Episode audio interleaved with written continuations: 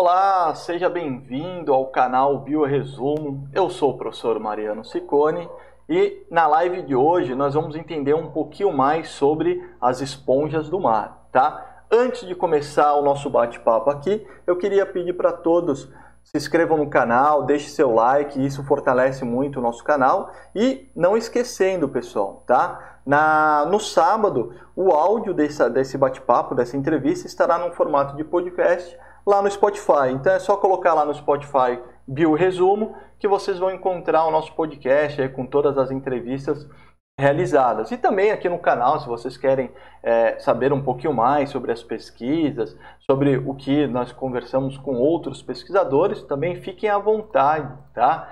É, e hoje, né, para bater um papo, para conversar um pouquinho sobre as esponjas, né, que vocês vão entender se são animais, se não são, eu não vou, eu não vou falar agora, nós vamos conversar com uma especialista, né, que é a doutora Carla, então, eu vou chamar aqui a doutora, a doutora Carla, só um minutinho, um minutinho não, um segundo, um, dois, três. É, Carla, você já está no ar, seu áudio está aberto, seja bem-vindo, muito obrigado pela sua presença, tá? sua disponibilidade e fique à vontade, o canal é seu, pode ficar à vontade, você está no ar. Obrigada, Mariano, boa noite.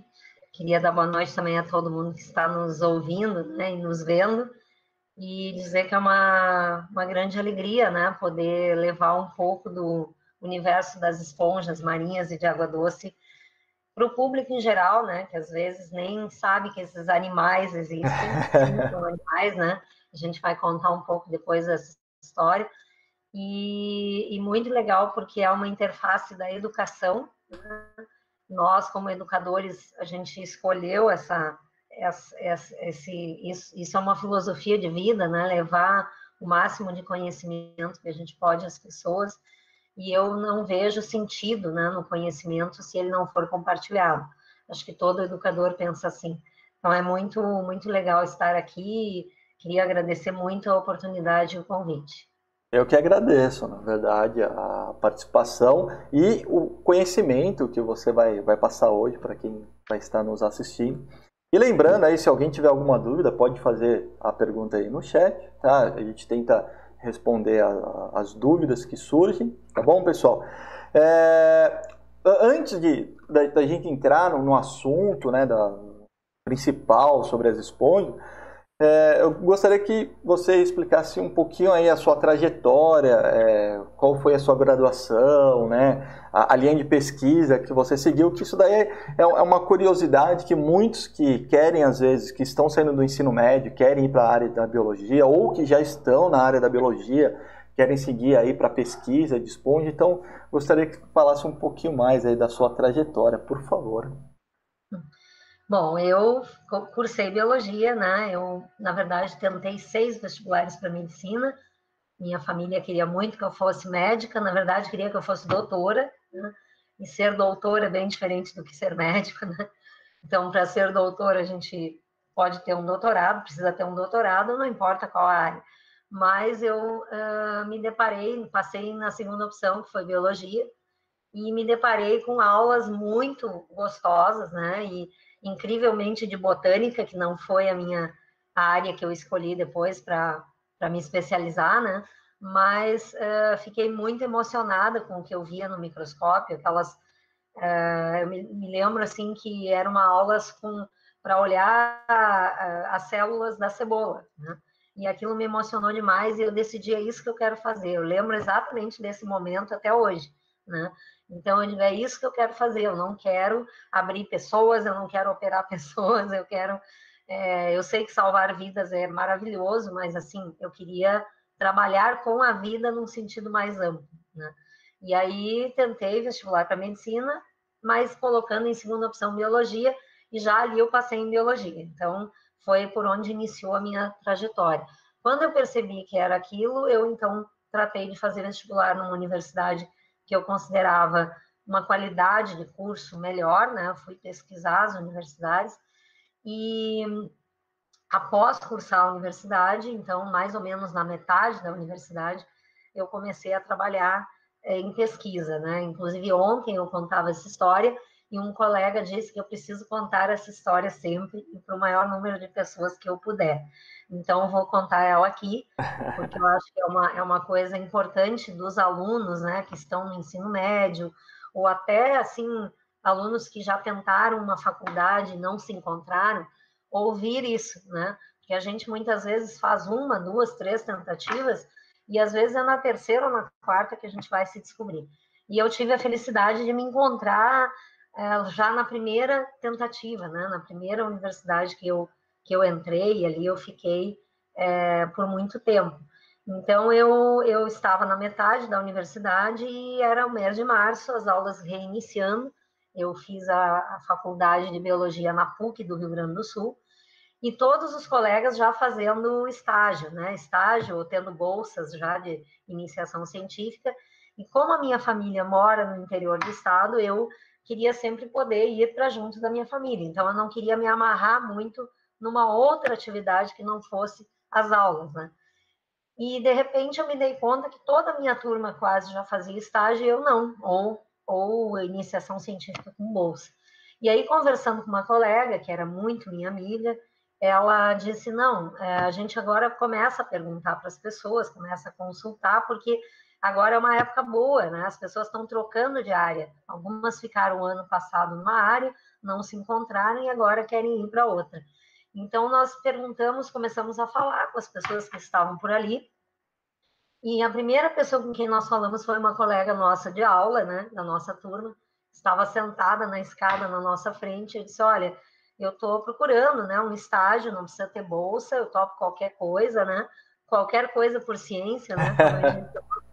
e ela me disse: Ah, eu sei de alguém que está trocando de área que seria interessante tu ir conversar com o orientador. E eu disse, ah, é quem? Ela disse, eu, eu estou trocando de área, eu estou saindo do estudo das esponjas de água doce para trocar para aves. Então, ela estava saindo dos invertebrados para os vertebrados. E ela disse, a minha orientadora talvez gostasse de conversar contigo. E na época, então, existia um grupo forte, bastante forte, na Fundação Zoobotânica do Rio Grande do Sul, que infelizmente foi extinta no ano passado, mas o Museu de Ciências Naturais continua, né? É um órgão é, pelo qual a gente torce muito que ele continue cuidando das coleções científicas. E eu entrei lá para conversar com a orientadora e só saí de lá dois, 12 anos depois. Então, eu fiz toda a minha formação lá dentro, é, estudando na PUC até o mestrado, depois fui para a USP, né, Universidade de São Paulo, no doutorado, sempre com zoologia, né? e, e consegui na USP uma pessoa que me orientou, mas que não era especialista especificamente em esponjas, né? Por, por não ser especialista, ela me permitiu que eu achou até melhor que eu estivesse perto da especialista. Então, eu fazia as disciplinas em São Paulo e fazia toda a tese em Porto Alegre, né? Isso facilitou muito até na questão financeira, né? E de estar mais perto da família, enfim. Mas é, tive a oportunidade de, de, conhecer o Sebimar, né, que é um, um, lugar que eu acho que vale muito a pena os alunos conhecerem, fazerem cursos de verão, e tive a oportunidade de coletar né, em outros lugares, em São Paulo, e isso foi uma, uma digamos assim, uma ampliação né, da visão que eu tinha já da zoologia, tendo aulas com outros professores, né, que usavam outras metodologias, outras técnicas. Então, é sempre muito bom que a gente não fique num só lugar, não faça toda a nossa formação num só lugar, né? E aí, é, depois disso, fiz o pós-doutorado no Rio de Janeiro. Né? Eu mudei um pouco de área, fui para biologia molecular, mas sempre trabalhando com esponjas. Né?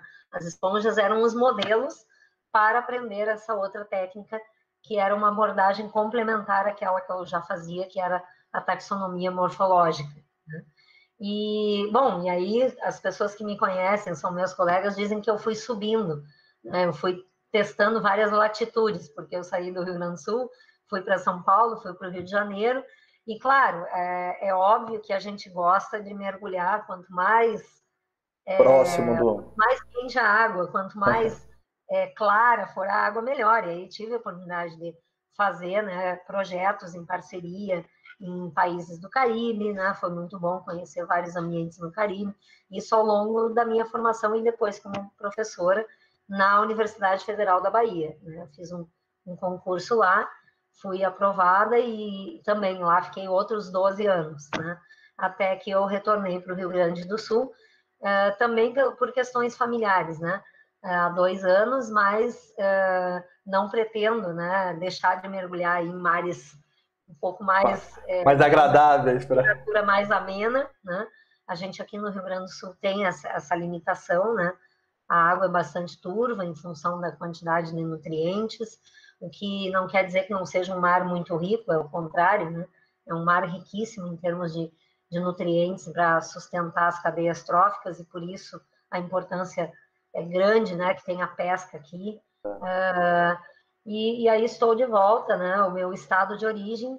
Infelizmente hoje não temos mais um grupo de pesquisa em esponjas na Fundação Zoobotânica nem no Museu de Ciências Naturais, mas é, estamos fazendo isso agora na Universidade Federal do Rio Grande do Sul, no CECLIMAR, né, que é o Centro de Estudos Costeiros, Liminológicos e Marinhos, aonde eu ministro, então, aulas na, no curso de Biologia Marinha.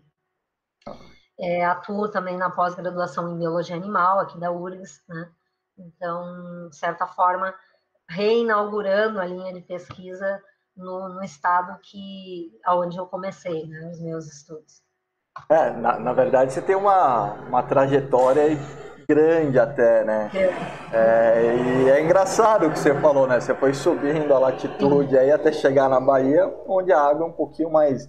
Um pouquinho é. não, a água é bem, bem melhor para você fazer mergulho, assim por diante. É, a diversidade acaba sendo grande. Mas um, um, outro ponto que eu, que eu notei, é legal é, para quem está nos assistindo, que não é da área de biologia, é, esse ponto que você falou, né, da água ser mais mais turva, né, vamos dizer assim, mais escura aí no Rio Grande do Sul, não quer dizer que não é uma água boa, pelo contrário, uma grande quantidade de sedimento e nutrientes orgânicos que fazem a cadeia trófica aí serem, serem enorme ou uma diversidade muito grande de níveis tróficos também. Tá bem legal. E bem legal sua trajetória, parabéns aí pela, pela trajetória. É, antes até de, de fazer mais, mais uma pergunta. Eu queria agradecer a todos que estão aqui é, nos assistindo. Tem algumas pessoas que estão é, dando parabéns para você, Carla, que estão aqui colocando no chat. Então, é, mais uma vez, né, obrigado pela, pela presença.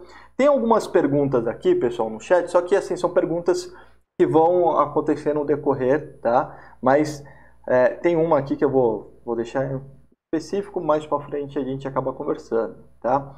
É, e lembrando, pessoal, só, só de novo, às vezes o pessoal está olhando aqui, eu estou olhando para vários lugares aqui, é que na verdade eu fico sozinho aqui, então eu tenho que controlar todo o acesso aqui. Não é que eu estou olhando, estou lendo alguma coisa aqui na tela do computador, é que na verdade eu estou controlando, né?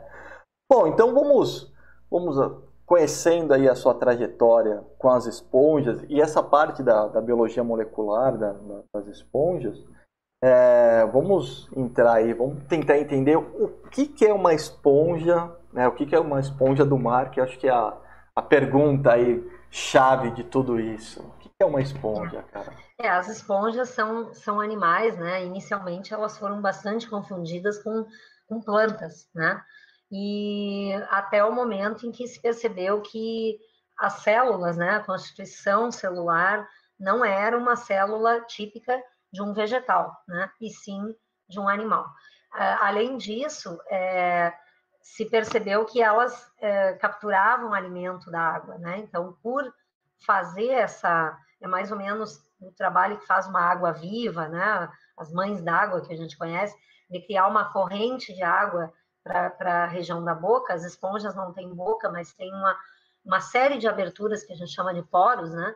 Que fazem com que o corpo seja uma verdadeira peneira, né? Então, ela, a maioria delas, a grande, a imensa maioria é filtradora. A gente tem esponjas carnívoras também, descobertas bem mais recentemente, né? Cerca de uns 30 anos atrás. Mas, até então, é, a gente só falava que o filo era completamente constituído de animais filtradores, né? É, é a grande maioria, então elas é, filtram né, bactérias, micro-organismos da água e com isso obtêm o seu alimento. Né? Por serem filtradoras, obviamente que elas é, servem, tem uma série de aplicações que a gente vai falar aqui hoje ao longo dessa nossa conversa, mas são já, hoje já é bem é, caracterizado e aceito, né, que há mais de 100 anos, 150 anos, que as esponjas são animais, né? São animais, inclusive, muito mais vibrantes do que parecem, né? Porque elas parecem ser completamente paradas, né? Césseis no fundo do mar ou no fundo dos lagos e rios, mas algumas delas conseguem mudar de posição, né?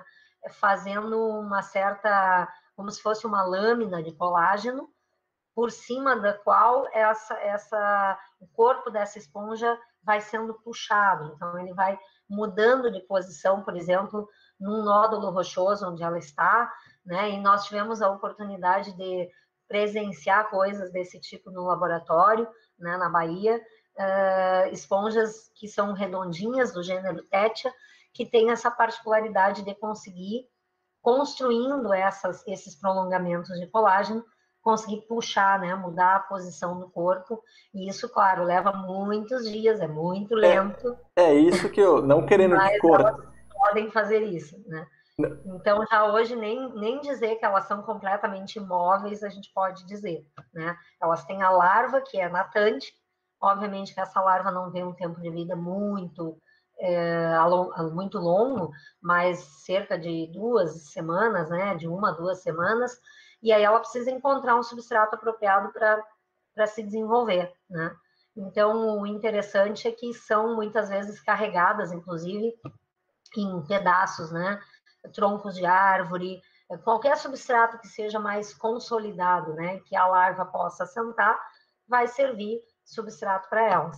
E agora, infelizmente, o lixo, o lixo no fundo do mar ou na superfície é, do mar está servindo como, como um, digamos assim, uma balsa, né, que está transportando as esponjas, assim como outros animais, e isso tem nos, nos trazido problemas de espécies exóticas que a gente não sabe exatamente de onde aquele animal surgiu, né, de onde aquela espécie surgiu, porque muitas vezes elas vêm sendo né, carregadas em plataformas de petróleo, em que ficam completamente cobertas, né, o que a gente chama de bioincrustação. É.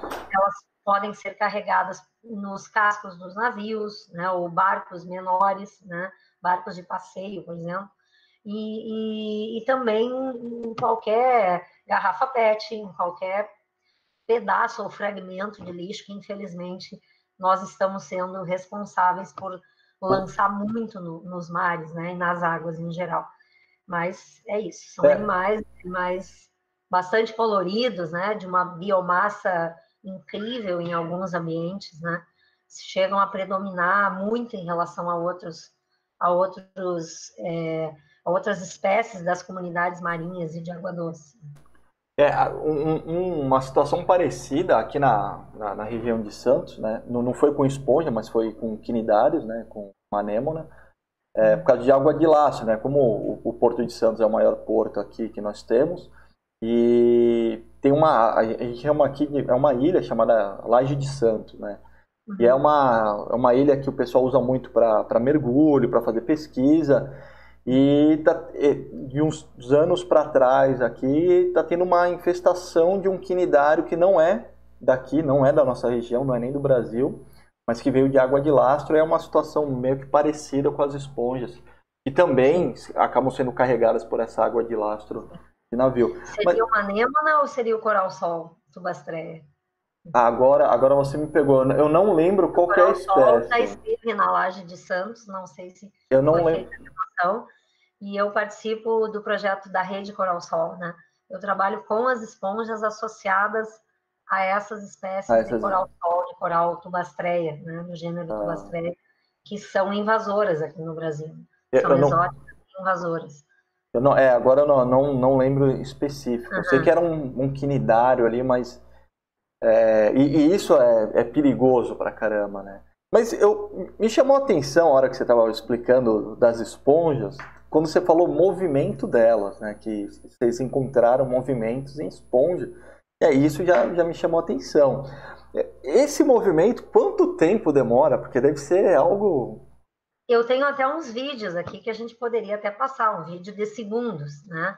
Da, da fazendo esse movimento numa placa de Petri ou dentro de um aquário. Ele está editado, por ali a gente consegue ter a noção do quanto isso é, é, é lento, né? Claro, porque é um movimento que é desenvolvido sobre o próprio corpo da esponja. Então, ela vai secretando fibrilas de colágeno e ela vai como que rolando ou, ou se movimentando sobre aquela lâmina que vai sendo formada, né? Então, é uma coisa que eu diria que para. Eu não lembro exatamente o tempo do, do, vídeo, mas a gente pode passar em algum momento aqui se, se for interessante. É, eu acho que, que eu me lembre, assim, no laboratório, ela levou cerca de 7, 10 a 15 dias para trocar tá. uma, uma, digamos assim, é, é, transpor uma distância de uns 15, 20 centímetros. Né?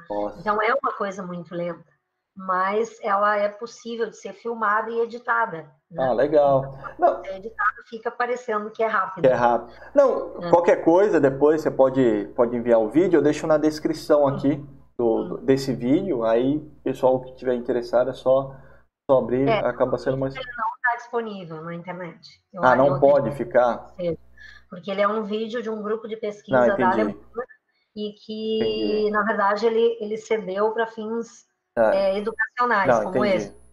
Então, se o pessoal quiser entrar na internet, até é possível procurar, né? Uh, Tétia se escreve uh, com TH, né? T-H-Y, mas o resto é bem como se diz. E aí dá para procurar em inglês, né? Tá. Movimentos de Tétia, alguma coisa assim mas eu acredito que eles ainda não estão tá. é, liberados para consulta, pra... assim, não, entendi. Geral, né? Não, tudo bem, não, não, não tem problema não, não tem. Isso daí, em alguns, em alguns vídeos aqui a gente também conversa sobre alguns artigos que alguns estão abertos ao público, outros não, e a gente, a gente entende, não tem problema nenhum. Bom, é, continuando essa parte do, da, das, das esponjas, do conhecimento a mais das esponjas, é, então você explicou que é um animal, né? A gente já, já entende que a esponja é um animal já há um tempo. Então podemos, podemos falar que foi o primeiro animal no planeta a surgir ou não? Ou é um termo errôneo? É, na verdade, assim, existem, existem alguns documentários, inclusive da National Geographic, né, que, que mostram alguns pesquisadores, né, é, buscando esse primeiro animal, né? E na verdade o que a gente sabe é que houve provavelmente uma explosão, né, de formas de vida no Cambriano, no pré-Cambriano, no Proterozoico ainda, né? Uh, isso, isso é mais ou menos em torno de um bilhão de anos, né, 900 milhões de anos, mas se as esponjas não foram as primeiras, elas estiveram ali é, muito próximas de ser, né? Então, o registro que é, a gente pode até hoje dizer, não, realmente, o registro mais antigo que se tem é de uma esponja. Mas como a cada momento saem trabalhos novos, mostrando, né, registros fossilíferos que trazem, né, é, testemunhos de quinidários também, né, muito parecidos, inclusive, na época com as esponjas, porque as esponjas eram diferentes do que são agora, a maioria era extremamente é, calcificada ou até silicificada, porque é sílica, né? Uh, a constituição inorgânica do corpo, elas faziam muitas vezes o papel que hoje os corais fazem, né, nos recifes coralinos. Então, a forma era muito parecida, né? Elas eram radiais, né? Formavam como se fosse um, uma forma de vaso ou de um cilindro, né? Então se parecia muito com o que a gente conhece hoje dos pólipos dos corais. E sim, a gente tem registros de 750 milhões de anos, né? que seria o registro, um dos registros mais antigos é, das esponjas.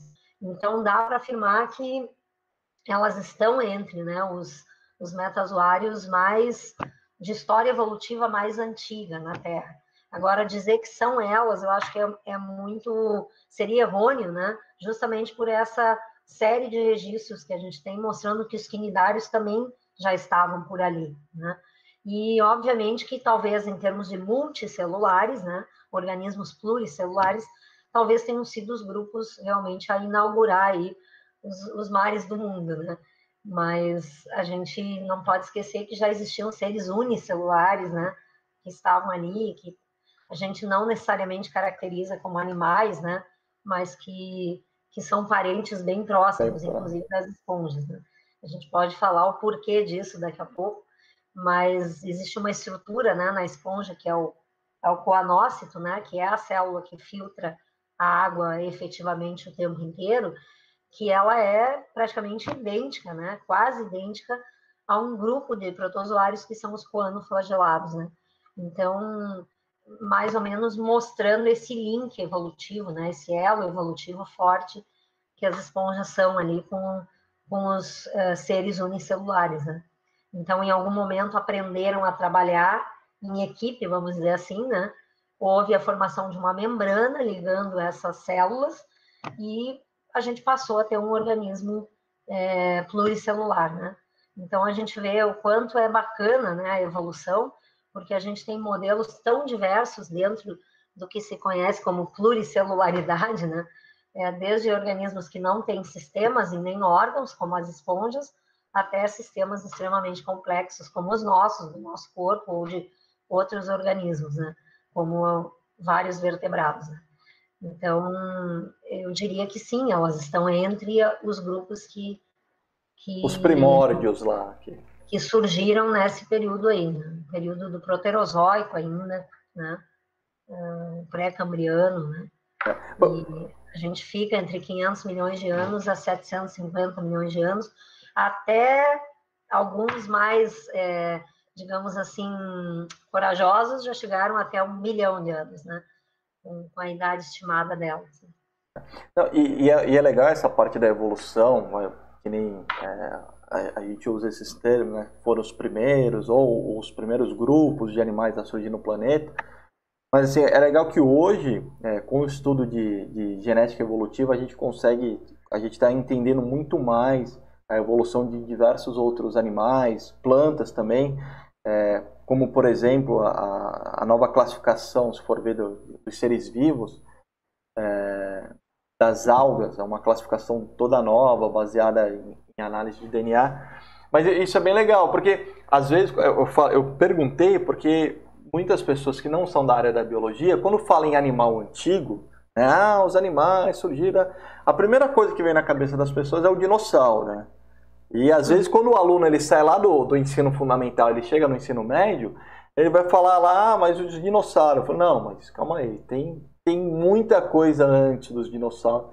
E aí quando chega lá no, no, no grupo é, dos poríferos, e é, eles começam a entender o, o, quanto, o, o quanto simples surgiu né, né, os animais, como você falou, os quinidários ali, os, os poríferos também. Mas legal, bom saber que às vezes usar o termo foram os primeiros é um termo que a gente não. É. Eu acho que estão entre os primeiros, né? Ah. Eu, eu, acho que até em, em muitos livros do, de, de, ensino médio, acho que está lá, os primeiros grupos. Sim, é. inclusive eles... nesse documentário que eu comentei, ele ali, alinhando as sequências, né, que ele fez com base em biologia molecular, ele, ele mostra que sim, teria sido a esponja por uh, várias características ali, né?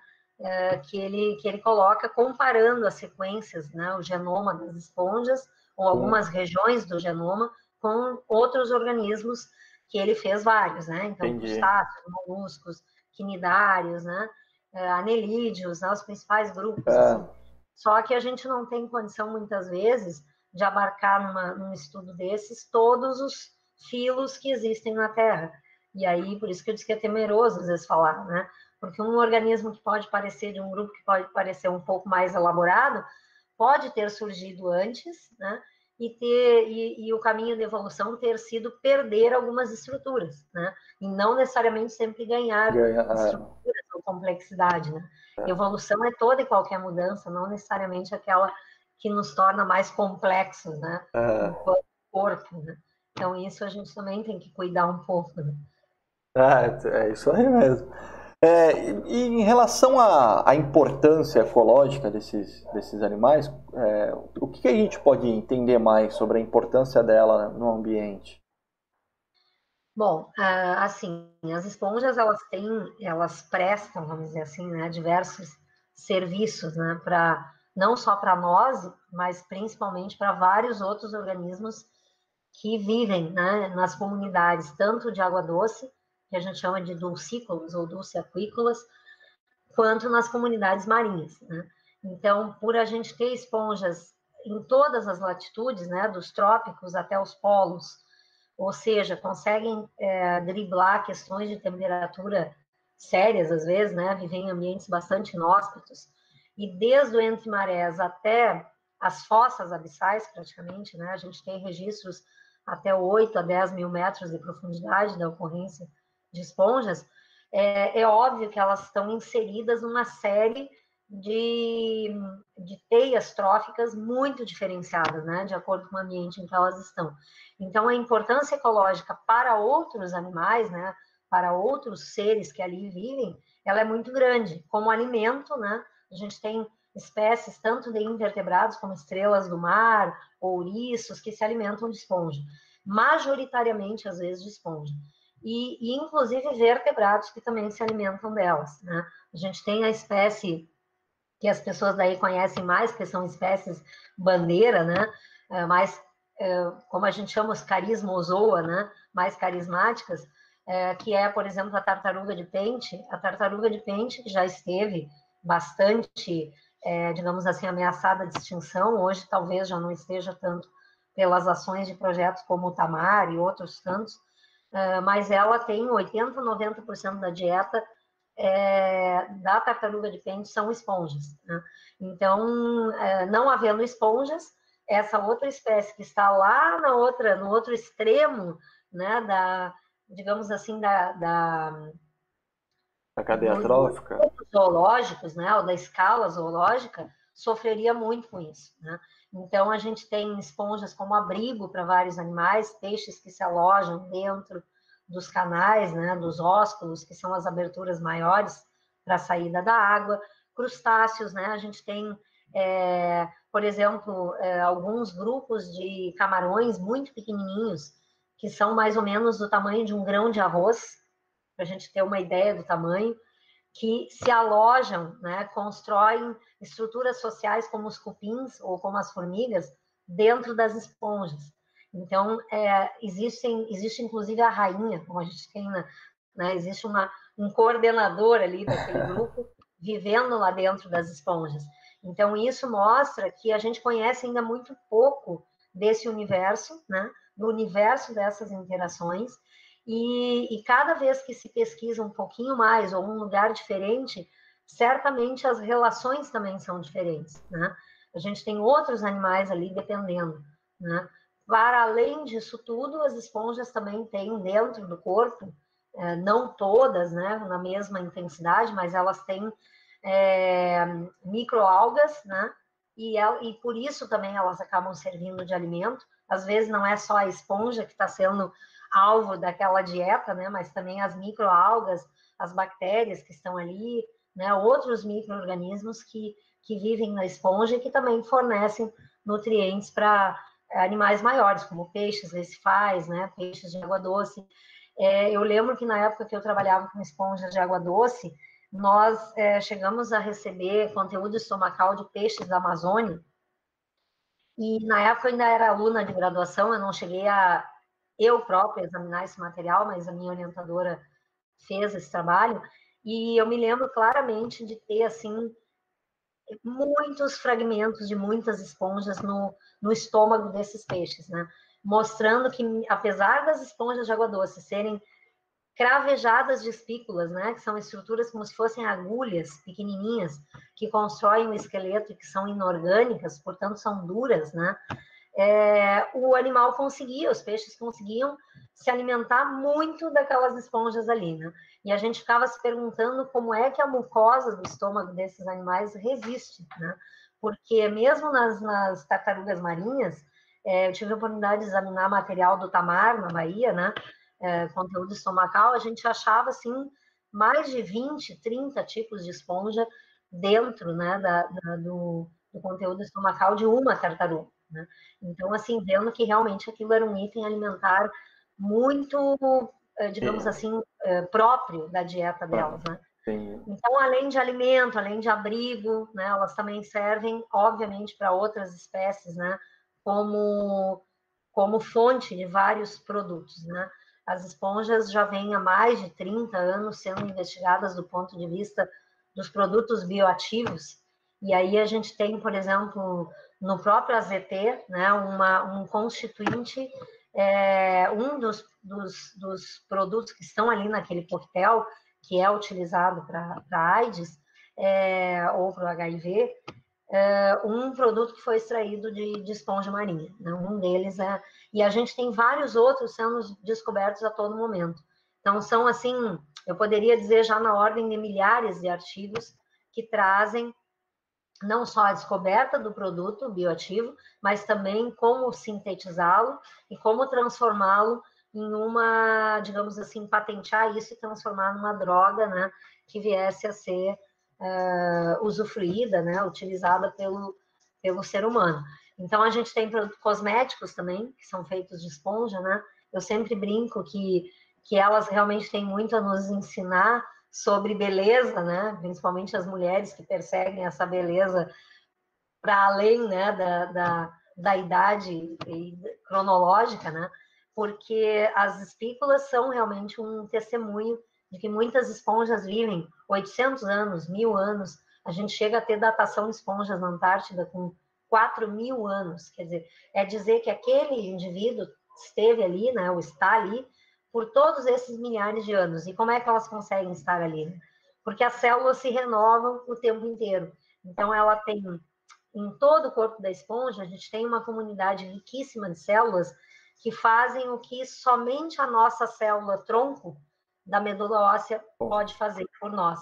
Quer dizer, todas elas conseguem se transformar em outras, né? O que a gente chama de totipotência. É. Elas têm essa possibilidade de se de-diferenciar, né? Se transformar em outras, mesmo depois de terem é, já uma forma apropriada, uma função apropriada, e aquelas células que são mais simples também se transformam em outras. Então, ela consegue trocar a comunidade de células em cerca de 24 a 48 horas, né? Caramba. Ela é toda nova. Então, isso faz com que eu brinco sempre que elas não precisam de nenhum creme Lancôme, não precisam gastar em cosméticos, né? Porque elas estão eternamente jovens. Claro, o testemunho que nos dá essa possibilidade de datar provavelmente são as espículas, né? Entendi. Mas é muito interessante do ponto de vista da renovação celular, né? E desses processos para a gente também entender é, como a gente pode, em outros organismos, né, buscar essas propriedades e, e até, digamos assim, utilizar essas propriedades para outros fins. Né? Então, servem muito para como modelos, por exemplo, para construção de materiais como fibra ótica, né? as esponjas de mar mais profundo, elas têm uma construção de espículas que chegam a um metro e meio, dois metros de comprimento, uma única espícula, né, feita de sílica, e ela é, é, construída de maneira, a deposição da sílica ela é concêntrica, né? Então, a partir de um eixo central. E isso mostra que essas esponjas conseguem ter espículas muito flexíveis. Eu já tive a oportunidade de pegar uma espícula na mão, com mais de um metro de comprimento, a gente dobrar ela, fazer como se fosse uma mangueirinha de jardim dessas que a gente torce, né? E ela não, não quebra, né? Então, assim, são estruturas extremamente flexíveis, porém resistentes, né? Muito mais resistentes que os cabos de fibra ótica tradicionais. É. Então, com isso, a indústria também passou a utilizar esse modelo da deposição da sílica das esponjas como um, é, digamos assim, uma forma, né, de melhorar materiais né, que são utilizados, por exemplo, na indústria das telecomunicações. E aí tem coisas variadíssimas aí, né, que a gente pode falar. Então, em relação aos serviços ecossistêmicos, que, na verdade, a gente muitas vezes interpreta de forma errada, né? A gente tem os serviços ambientais e os serviços ecossistêmicos, né? Os serviços ambientais são aqueles serviços que nós fazemos pelo meio ambiente, né? Tudo aquilo que a gente pode fazer para melhorar ou manter o meio ambiente equilibrado, saudável, né? Ou o mais saudável possível. E o serviço ecossistêmico é aquilo que o ambiente nos dá. Né? Então, tudo aquilo que nós podemos receber e de fato recebemos e necessitamos do ambiente. Então, desde a água, né, desde a, das propriedades do solo, né, desde a, da, dos alimentos que a gente retira hoje também do oceano, né, não só de ambientes terrestres, é, enfim, uma infinidade de, de, de, materiais que a gente retira, inclusive o próprio petróleo, né, os derivados do petróleo, gás natural e tudo mais que se, que se obtém na natureza. Então, nesse quesito, serviços ecossistêmicos, elas têm toda uma outra gama de contribuições aí, né? Porque são capturam, né, poluentes da água com essa filtração ativa, conseguem limpar a água, né, muito rapidamente em alguns locais, né? Eu tive a oportunidade de ver isso com meus próprios olhos uma vez que houve uma uma um aporte de esgoto doméstico, né?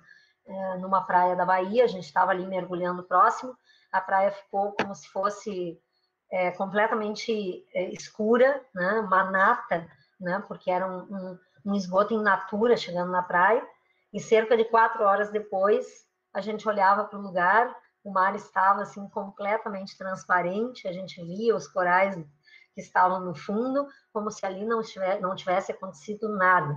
Né? Então, elas têm, não, não digo que isso foi só o trabalho das Entendi. esponjas, mas em contribuição com outros organismos, elas trabalham muito ativamente nessa, nessa captura, até porque elas estão se alimentando das bactérias que estão ali. Né? Se é uma poluição doméstica, uma, uma contaminação é. orgânica, a gente passa a ter essa possibilidade. E aí, vários outros serviços ecossistêmicos que a gente pode apontar, mas acho que para começar, é, é, já é uma gama, né? Que eu é, falei aqui. Não, é enorme, né? É, apro, apro, assim. Aproveitando até essa parte que você falou da, da, da quantidade de esponja, é, existem muitas espécies de esponja no Brasil e também a, a, biomassa de esponja é bem grande aqui no Brasil, tanto de, é, esponja de água salgada quanto esponja de água doce. Sim, a gente tem uma biomassa riquíssima, né? em vários ambientes as esponjas predominam, né? a gente tem por exemplo, ambientes como em ilhas oceânicas, né? Eu gosto sempre de falar em termos de microhábitat, porque não é dizer que em todo o entorno da ilha da Trindade, por exemplo, vai estar forrado de esponjas da mesma com a mesma densidade, com a mesma abundância. Mas a gente tem microhábitats que são inteiramente é, constituídos por esponjas, né? Principalmente em locais onde a gente tem menor ação das ondas, né? menor ação, digamos assim, menor energia das ondas chegando, né? Vamos lembrar que essa larva é uma larva frágil, né, delicada, então aonde eu tenho um ambiente mais estável, que é no infralitoral, né, aquele local que está sempre encoberto por água, é, elas vão estar, tá, obviamente, dominando em vários, em vários locais. Então, em grutas, né, em locas, né, ou em cavernas submarinas, já encontramos assim lugares de completamente forrados de esponja, aonde a gente acha os quinidários aqui e ali, mas quem predomina realmente são as esponjas. É, recifes coralinos, que muitas vezes a gente chama de coralinos, mas em alguns lugares, se a gente for olhar a densidade, né, do que tem ali, ou é, a gente tem uma abundância maior ou de esponjas ou de algas, né? Então seriam recifes algais ou recifes de esponjas, né? E isso acontece, por exemplo, até mesmo na desembocadura do Amazonas, né? A gente tem ali, por mais que tenham aquelas plumas de água doce carregadas de sedimento, por baixo daquilo, a gente já sabe hoje, através de vários artigos publicados, né? E o principal deles saiu há uns três, quatro anos atrás, é, mostrando que ali existe um corredor de esponjas, né? De corais, que conseguem, digamos assim, sobreviver ali, porque essas plumas são jogadas com tamanha intensidade pelo rio Amazonas que elas vão, na verdade, decantar mais longe da costa, né? E ali mais perto, muitas vezes a gente consegue ter uma água mais clara embaixo, com menos sedimentação, né? Com menos aporte de argila, terra, né? Areia uh, mais densa. Então, é, a gente tem uma biomassa bastante rica, né? E eu diria assim, em termos de riqueza, a gente tem é, um, um, livro que eu aconselho né, as pessoas a, a conhecerem, que é o uh, catálogo brasileiro de esponjas, né? Então, nós, nós entre oito pesquisadores construímos essa obra, né? Ali é recuperada cerca de 150 anos de registros de esponjas no Brasil, e a gente chegou mais ou menos a cerca de 250, 300 espécies de esponjas ali. Puta, bastante. Mas isto é, mas isso é uma uma, uma, digamos assim, uma pequena parte do que a gente acha que existe. Né? Então, como a gente tem uma dificuldade de logística, por exemplo, falei no Rio Grande do Sul, né? aqui fica muito difícil chegar em vários locais pela dificuldade de acesso, né? um mar muito é, bravo muitas vezes, né? muito difícil de ser navegado, é, a distância que nos separa de algumas formações rochosas, né? as condições de mergulho ali completamente impossíveis, né? A maior parte do ano, às vezes um, dois dias no ano a gente consegue mergulhar no Rio Grande do Sul. Então, assim, todas essas, todos esses fatores fazem com que a gente tenha a perspectiva de que nós temos pelo menos três vezes mais espécies por descobrir no Brasil.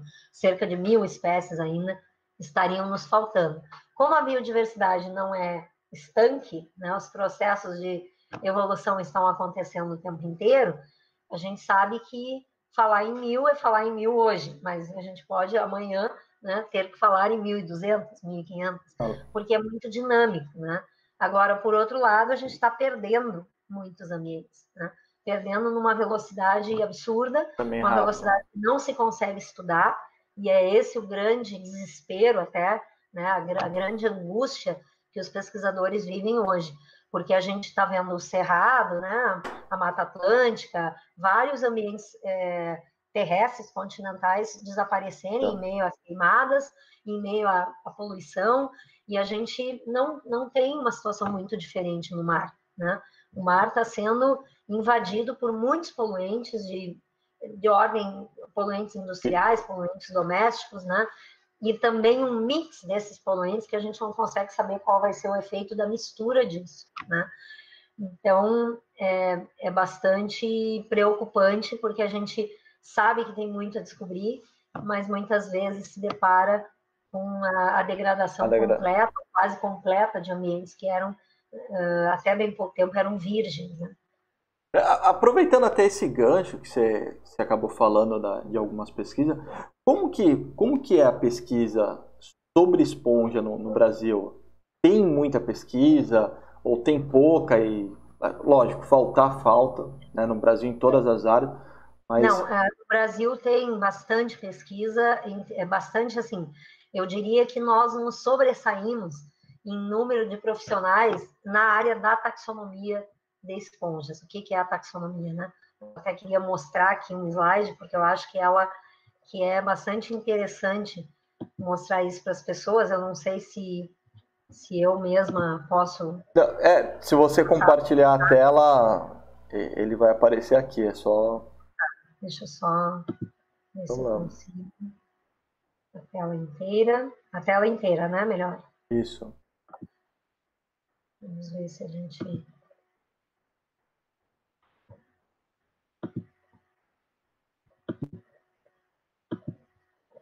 Vocês conseguem ver? É, tá indo. Compartilhou um pedaço da tela, sim. Compartilhou. Vocês conseguem ver o slide todo? A gente está vendo um, um, pedacinho aqui do slide. É, um barco. Acho que é você que deve estar mergulhando aqui. Sim. É isso? E uma parte verde aqui na direita. Isso, isso. Tá. Então, é, esse slide eu, eu comecei falando é, numa palestra, né, num curso de pós-graduação, que a taxonomia de esponjas, assim como de outros organismos marinhos, não é somente mergulhar em mares calmos, azuis, transparentes, né, e, e quentes, né? A gente pode ter, muitas vezes, vou tentar ligar aqui o vídeo, não sei se vocês vão conseguir visualizar, mas a gente, aqui nessa, nesse canto direito, né, embaixo, mostra uh, que muitas vezes a gente mergulha em verdadeiras sopas de ervilha, né? Como alguns colegas da área costumam chamar, que é um mar completamente turvo, né? com muita matéria orgânica em suspensão, com correntes fortíssimas, né, que são bastante até, é, digamos assim, perigosas, né, para a segurança é. da equipe, né, e a gente tem que tatear, literalmente, né, é no tato que a gente consegue encontrar muitas vezes as esponjas. Então, é, na verdade, quando a gente fala em taxonomia, a gente fala numa série de etapas, né, aqui à direita, à esquerda, desculpe, a gente tem uma foto, né? Então, de um mergulho feito lá em, em, Cuba, que é o ambiente, obviamente, que todo um biólogo marinho sonha, porque é uma água muito transparente, né? As esponjas são muito grandes, né? Facilmente visíveis, e a gente consegue interagir muito bem com os, os, os uh, digamos assim, o nosso material de, de trabalho, né? Mas a gente uh, tem que lembrar que muitas vezes a gente trabalha no campo com situações muito difíceis, né? Com uma infraestrutura precária, né? A gente precisa fazer a primeira etapa, que é fixar em álcool, ou se for para um estudo molecular, né? A gente já leva alguns meios de preservação diferentes, né? Para garantir que o DNA vai se manter o mais íntegro possível. Muitas vezes a gente tem que trabalhar no banheiro do hotel, né? Como eu coloquei aqui embaixo.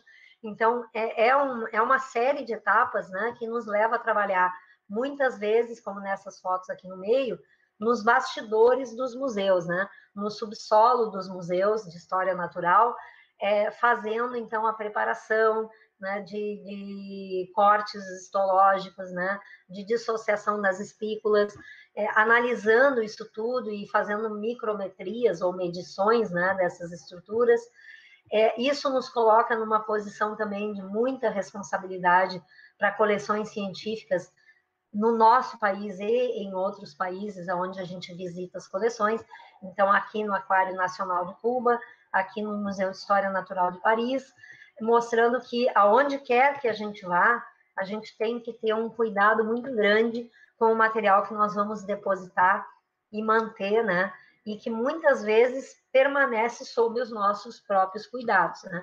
Então, construir uma coleção de maneira que ela seja viável aí por muitas décadas ou até séculos, que é o objetivo da gente ter testemunhos da biodiversidade fora do ambiente natural, né? A gente poder dar essa possibilidade de outros, outras pessoas também analisarem isso, né? Então, a taxonomia, ela é, é uma ciência que nos leva a identificar a fauna, né, ou a flora, mas a gente precisa da sistemática, que é efetivamente propor relações de parentesco, ver se realmente a minha espécie é nova, colocando ela em comparação com outras, né? Isso seria o campo da sistemática. Eu posso trabalhar com sistemática morfológica ou molecular, né?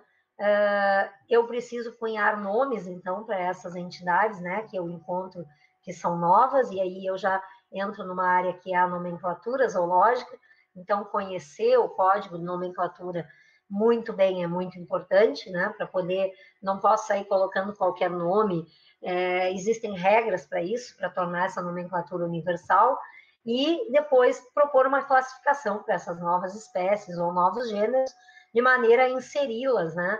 Naquela, digamos assim, naquele nível, naqueles níveis hierárquicos que vêm desde o sistema Nature do Linné, né, ou Linneu, como alguns é. gostam de dizer. Então a gente vê que a taxonomia não é uma coisa não é uma coisa simples, né, e nem rápida de, de se fazer, né. Então uh, eu vou voltar aqui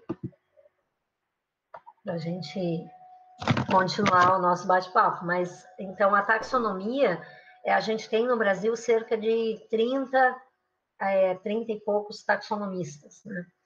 Só que quando a gente fala, taxonomistas não, é, especialistas em esponjas, né? Só que quando a gente fala em taxonomia e coloca esse número, a gente tem que lembrar que aí estão também alunos de pós-graduação. Então, efetivamente vinculados a instituições de pesquisa como professores ou pesquisadores, a gente deve ter aí no máximo 12 a 15 pessoas né, no Brasil. Isso já é um número muito alto em, se a gente comparar com outros países, que às vezes tem um taxonomista ou às vezes nenhum. Então, assim, o Brasil tem uma situação privilegiada, mas o Brasil também tem uma costa de mais de 8 mil quilômetros de extensão, em um sistema riquíssimo, né, de bacias hidrográficas, muitas delas inexploradas, né?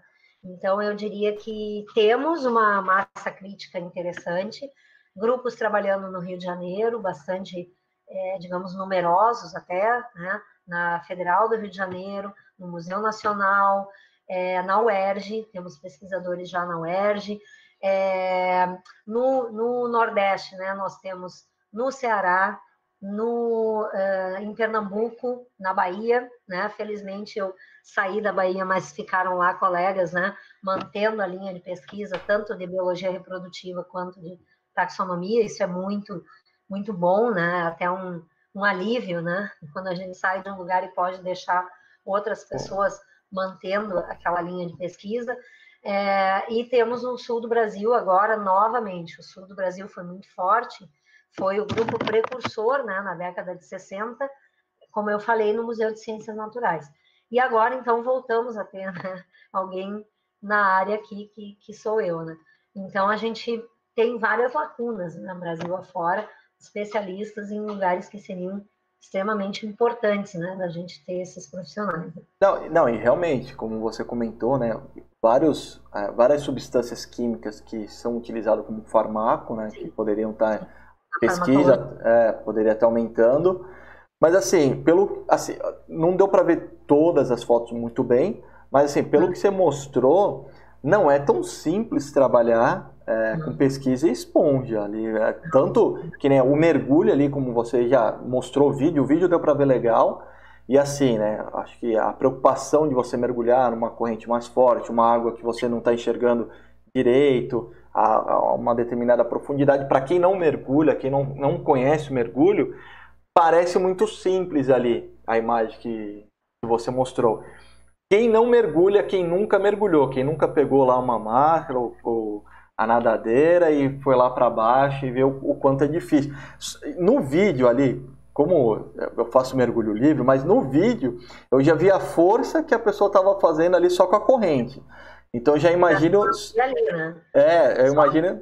ser carregada pela corrente. Eu imagino. Então imagina carregando uma máquina com flashes externos, né? É... Equipamentos. faca de mergulho, segurando vários saquinhos, ou a gente já não usa mais muito potes plásticos, porque eles começam a muitas vezes subir, então a gente já tem que levar cheios de água. Então, é, um saco de coleta, né, ou alguns sacos de coleta. Então, é todo uma, um arsenal, né, que se leva junto e que precisa ser fotografado lá embaixo, muitas vezes, para não perder a cor original das esponjas, né, que elas perdem muito facilmente a cor no álcool, né, é, quando preservadas, né, perdem a coloração. Mas, assim, é, é fascinante, mas também é arriscado. Então, normalmente vai um dive master, é. né, um instrutor de mergulho para cuidar da equipe. Né? Eu costumo fazer isso, tenho esse hábito, porque eu acho que a gente quer ir com 10 pessoas e voltar com as 10 pessoas bem.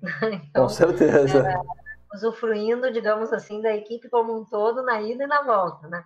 Então, obviamente que as pessoas que não se sentem confortáveis, como já houve casos, né, de alunos não se sentiram confortáveis de mergulhar numa água, num mar mais, é, digamos assim, avantajado, é, a pessoa não é obrigada a mergulhar. Né? Ela fica no barco, ela pode fazer a parte da triagem no barco, existem outras atividades, né? É, colocar em álcool rapidamente, né? Fazer fotografias, às vezes, no barco, né? Quando não é uma água como aquela, é impossível fazer foto lá embaixo. Quando muito a gente consegue coletar a esponja, né? Então se faz as fotos logo que se chega com o material na embarcação. Obviamente, quanto mais ao largo da costa a gente estiver, quer dizer, quanto mais em mar aberto se estiver, também mais, é, às vezes, mais suscetível, né? A, a perder o material a gente, a gente está. Então, voltar para o barco, né, com agilidade, a pessoa tem que ter uma certa agilidade nessa hora. Então, tem que ser alguém que esteja se sentindo confortável para fazer aquilo, né? Apesar Legal. da adrenalina muitas vezes ser muito grande, né? Mas tem que ser vista como uma coisa positiva. Se a pessoa se sente um pouco é, ameaçada, né, pelas condições do mar, o ideal é que é não, não. mergulhar, né? Ah, não fazer aquilo ainda não naquele momento, deixar para um outro momento em que ela esteja mais segura. mas sempre trabalhando em equipe. O objetivo é nunca se mergulha sozinho, ah, é. né? Sempre em duplas, e ali no nosso caso, sempre eu descia com duas ou três duplas, né? Quando, conforme ia acabando o ar, as pessoas terminam o ar do cilindro em momentos diferentes, essas pessoas vão sendo é, encaminhadas né, para aquela corda da âncora do barco ou da boia e vão subindo e a gente vai encerrando, obviamente todos juntos, né, para ninguém ficar esquecido lá embaixo, né? É, subimos todos juntos. Então isso é uma uma operação que precisa ser planejada e por isso o instrutor de mergulho junto é é uma é uma segurança a mais, né, que se tem. Ah, legal. Conhece bastante as condições do mar, né, as condições de até onde aquela embarcação, aonde a gente está naquele momento consegue ir, né? Não, e já tivemos que abortar missões, né? É... As, as ondas né, começaram a aumentar, 3 metros, 4 metros, não, o barco voltando para a praia, é. não tem jeito. Não, e, e, é legal saber, né, que o, o, o, Dive Master ele tá ali porque ele vai, ele tá ali, ele não está preocupado com pesquisa, ele está preocupado com, com os pesquisadores, na verdade. E os pesquisadores eles precisam estar focados ali no que ele vai coletar, como que vai armazenar, o que, que vai anotar. Isso é legal. É. O, Carla, tá acabando aqui a, a nossa live, mas antes de, de acabar a live, eu queria, é, eu, eu, antes eu queria agradecer a todos que estão aqui mandando mensagem no, no, no chat. Muitos estão é, dando parabéns para você. É, alguns. Eu, eu entendi aqui que alguns são seus alunos, porque falou professora, parabéns, professora. É, e, e, assim, o que, que você recomenda, assim, como última pergunta, o que, que você recomenda para quem quer ir para a área da, da, pesquisa sobre esponja marinha? Que, qual é a dica que você pode dar? A dica é isso que eu fiz no quinto semestre da faculdade. Faça um estágio o quanto antes possível. Hoje a gente tem alunos na biologia marinha aqui que eles, eu chego a aceitar alunos às vezes do primeiro semestre, não deveria, porque muitas vezes eles nem fizeram a disciplina, eles nem viram o que, que são esponjas ainda, né? Então eu entrego os livros e mando eles para casa estudar, porque eles ainda não passaram por aquilo. Mas assim, a partir do momento em que a pessoa já consegue, né, identificar, eu gosto disso, né? Eu gosto mais daquilo, por exemplo, ah, eu me atraio mais por botânica. Às vezes o professor faz a diferença, né? O educador que está ali, ele faz uma diferença tremenda. Mas a gente tem que lembrar que nós vamos encontrar na nossa carreira, né, quando escolher aquela área, eu vou encontrar pessoas de muito fácil trato, e eu vou encontrar outras pessoas que eu também não vou ter tanta afinidade, tanta facilidade para trabalhar assim, né? E nem por isso eu vou abandonar aquela área. Então, assim, a gente não pode focar no, na figura do professor, a gente tem que focar no material de trabalho, né? na matéria-prima do trabalho. Então, se eu gosto de esponjas, né? se eu gosto de animais em geral, eu tenho uma tendência provável a ser um zoólogo lá na frente. O que não quer dizer que eu não devo experimentar outras áreas de pesquisa, né? Poucas pessoas fazem o que eu fiz. Eu acho que hoje os alunos estão experimentando mais. E eu acho que isso também é porque hoje nós temos uma infinidade de áreas dentro da biologia e também da biologia marinha que podem ser exploradas, né? Então, assim, desde aspectos mais do ambiente físico, como né, a oceanografia biológica. Então, assim, eu posso me dedicar mais à área química, parte química, né? Então, eu acho que a primeira coisa é identificar o que me encanta mais, né? o que mais me chama atenção. No meu caso, os animais sempre foram, né, uh, digamos assim, seres que me atraíram mais. E eu procurei ir para o lado da zoologia, né? Tanto que eu digo, se eu não trabalhasse com esponjas, eu iria trabalhar com equinodermos. Se não trabalhasse com equinodermos, eu iria trabalhar com briozoários. Então, assim, eu gosto, na verdade, de invertebrados. Eu sou encantada pelos invertebrados. Eu acho que eles têm ali, como eu já falei, elos evolutivos importantíssimos para a gente entender a origem e a modificação da vida, né? Desde um milhão de anos para cá. Então, assim, nunca fiquei, como muitos alunos ficam, querendo trabalhar com golfinho, com baleia. Primeiro, porque eu sei que isso é muito difícil. Isso é para poucos, porque são poucas posições, né? que nos permitem, em poucas instituições, onde eu vou poder atuar. Então, eu, desde o início, me agradei dos invertebrados, assim, né? Eu tinha muito essa, essa coisa de ver que animal é esse, né? O que, que ele faz, e até tem um apelido que é Sponge Talker, ou seja, converso com esponjas, porque eu vou lá para baixo e fico na frente da esponja, fotografando, como que querendo saber realmente de onde ela veio, para onde ela vai, né? Porque é um, é um animal misterioso demais, assim. E, e eu acho que, então, no momento que, que o aluno define isso, ele deve procurar um estágio, né? Ele deve procurar quem trabalha com isso, né? E se ele não encontra, ele tem sempre os professores, né, daquele curso ou de alguma instituição que ele é, consiga ver na internet, ah, em tal lugar tem biologia marinha, eu gosto do mar, então eu vou tentar entrar em contato em, com alguém, porque eu, eu, nunca vi um professor que não encaminhe um aluno. A gente está sempre procurando encaminhar os alunos para eles serem felizes naquilo que eles escolherem, né? Então, assim, claro que a gente gostaria de que muitos fizerem fizessem o que a gente Porque faz. Eu... Mas é, eu tive vários alunos que chegavam no laboratório e diziam, professora, eu adoro corais. Eu falei, tudo bem, só que eu trabalho com esponja. ah, pois é, mas é que a coisa mais perto que eu achei de corais são as esponjas. Então ficavam ali um ano, dois anos, depois iam trabalhar pra com corais. Eu acabava perdendo os alunos para os corais muitas vezes. Mas também eles perceberam que para trabalhar com corais não é toda a humanidade que vai poder trabalhar com corais. Então existem séries de perguntas a serem feitas com organismos que hoje no Brasil, por exemplo, ninguém trabalha.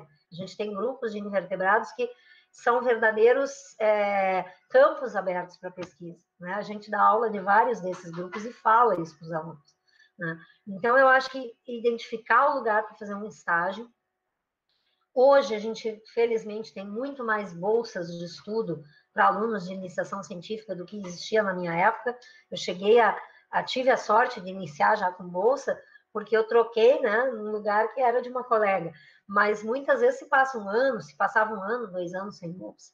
Né? Então, hoje isso já está bem mais, é, digamos assim, fácil de se conquistar, né? Uma bolsa desde o início e e existe, digamos assim, um, número maior né, de áreas em que essas bolsas também são oferecidas, de órgãos de fomento. Então, acho que essa é a via, né? Procurar um professor e dizer, olha, professor, eu estou aqui porque daí é, né? Mesmo que não tenha bolsa agora no início, e o legal é que nem tenha mesmo, porque a, pessoa pode pegar uma bolsa e depois descobrir que ela não gosta daquilo, e daí ela deixa o professor na mão, o sistema de bolsas, né, vai te cobrar uma, uma coisa que não vai ser oferecida, um produto que não vai ser concluído. Então, acho que é bom ter uma fase de experiência, né, e, e eu acho que a, a saída é essa, é o estágio, né, a gente colaborar em, com ONGs, em projetos de ciência cidadã, por exemplo, né, que existem vários, que é o famoso serviço ambiental que eu estava falando antes, né. Então, acho que as universidades têm também muitos projetos de extensão, o aluno pode começar pela extensão e daí descobrir realmente qual área que ele gosta mais, né? Porque nem todo mundo vai virar cientista também. As pessoas podem ajudar muito o meio ambiente sendo extensionistas, né? Trabalhando em museus, trabalhando em, em projetos na praia, projetos né, que levem a, a, o museu ou as universidades para as escolas, isso é muito importante, né? É, o, o, aluno pode trabalhar muito na área do ensino, né? E no ensino a gente consegue, através das crianças e dos jovens, atingir os adultos, que é, eu acho, que é quem mais está precisando mudar a sua visão, né? o conceito e a sua relação com a natureza, né? Porque são pessoas que têm já uma, uma forma de ver as coisas mais arraigada, né? E eu sempre digo que se as crianças não modificarem os adultos que elas têm em casa, ninguém mais modifica. Isso é né? verdade. Porque elas agem com tamanha intensidade e verdade, né? A gente tem crianças hoje que não comem mais carne, né? E partiu delas não comerem carne. Então, assim, elas já vêm com outra... Outra visão, outra, né? Com outro arsenal de valores, né? E, e sistema de valores que muitas vezes nos pega de surpresa, assim.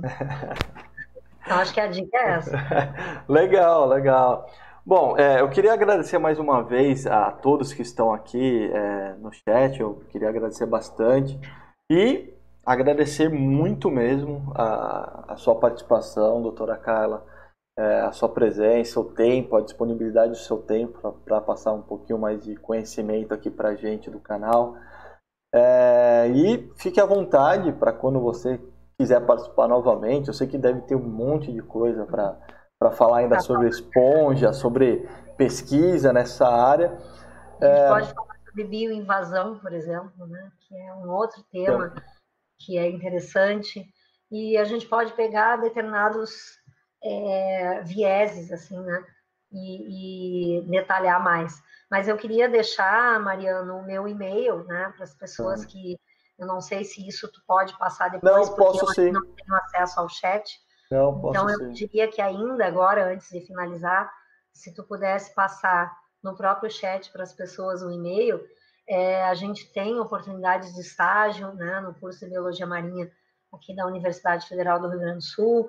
A gente tem, às vezes, cursos, é, geralmente no verão, mas também em outras épocas do ano, cursos interessantes de curadoria de coleções, de várias, vários aspectos ligados à biologia marinha, a, a ecossistemas costeiros diversos, não só marinhos, mas estuarinos, né, e as lagunas, por exemplo, que nós temos aqui um sistema né, lagunar bastante rico no Rio Grande do Sul. É, então, se os alunos tiverem interesse em vir passar uns dias, né, é, fazer uma troca né, de experiências e aprender sobre áreas que a gente tem aqui e que eles não têm onde eles estão, também é interessante, né? Tá. Eu vou, então, eu vou até, eu vou até pedir para depois, é, Carla, você pode me mandar né, que eu uhum. deixo na descrição do vídeo que é mais seguro, porque no chat ele vai ficar, ele pode ficar Sim. perdido. Então, quando a, a, pessoa abrir o vídeo, já vai estar lá o seu nome e o, uhum. o seu e-mail, a, a, mais algumas informações, que nem estava falando para pegar mais essas informações, eu deixo na descrição do vídeo. É, acaba ficando até mais seguro para quem quiser estar tá observando, quem for olhar de, é, quem vai ver, por exemplo, vai ter gente que vai ver esse vídeo daqui a um mês, dois meses, três, cinco meses, mas e, e ele vai ficar ali. Aí essa informação ela fica na descrição. Mas eu, eu vou deixar assim com certeza. Tá bom, então. Eu, eu na verdade, é, queria agradecer também né, essa oportunidade. É, primeira vez, eu acho que uma live tão longa, eu espero que não tenha sido cansativa para quem assistiu. É, também gostaria, talvez, da gente ter outras oportunidades de mostrar mais imagens, né? Eu costumo dizer que as esponjas encantam realmente quando a gente mostra imagens, mas eu vou te pedir para é, mostrar uma única imagem. Pode, pode compartilhar. É, é só para as pessoas terem uma ideia, né? Da, da magnitude é. das cores, né? Que, que as esponjas têm. Então eu vou eu vou apresentar de novo aqui. Então Pode compartilhar a tela, a tela inteira. Tá. Vamos ver se aparece. Vocês conseguem ver sim. todo o slide? Sim, sim, estamos vendo sim. É, então essas são as quatro classes de esponjas atuais. A gente tem classes fósseis, mas que é, por não estarem mais representadas hoje, eu não coloquei aqui, para a gente ter uma ideia de cores tamanhos e como são essas espículas inorgânicas, né, de sílica ou de carbonato de cálcio, no caso das calcárias, que são formas muito lindas, né, diversas, e que são as, as estruturas que realmente nos ajudam a identificar esses materiais. Então, por aqui vocês conseguem ver que elas variam muito de forma, né? A gente tem esponjas eretas, é, incrustantes, como essas aqui, em forma esférica, né, em forma de vaso, então, queria mostrar só um pouco dessa variedade, porque nos faz ver o quanto elas realmente é, conseguiram driblar essa questão do espaço, né?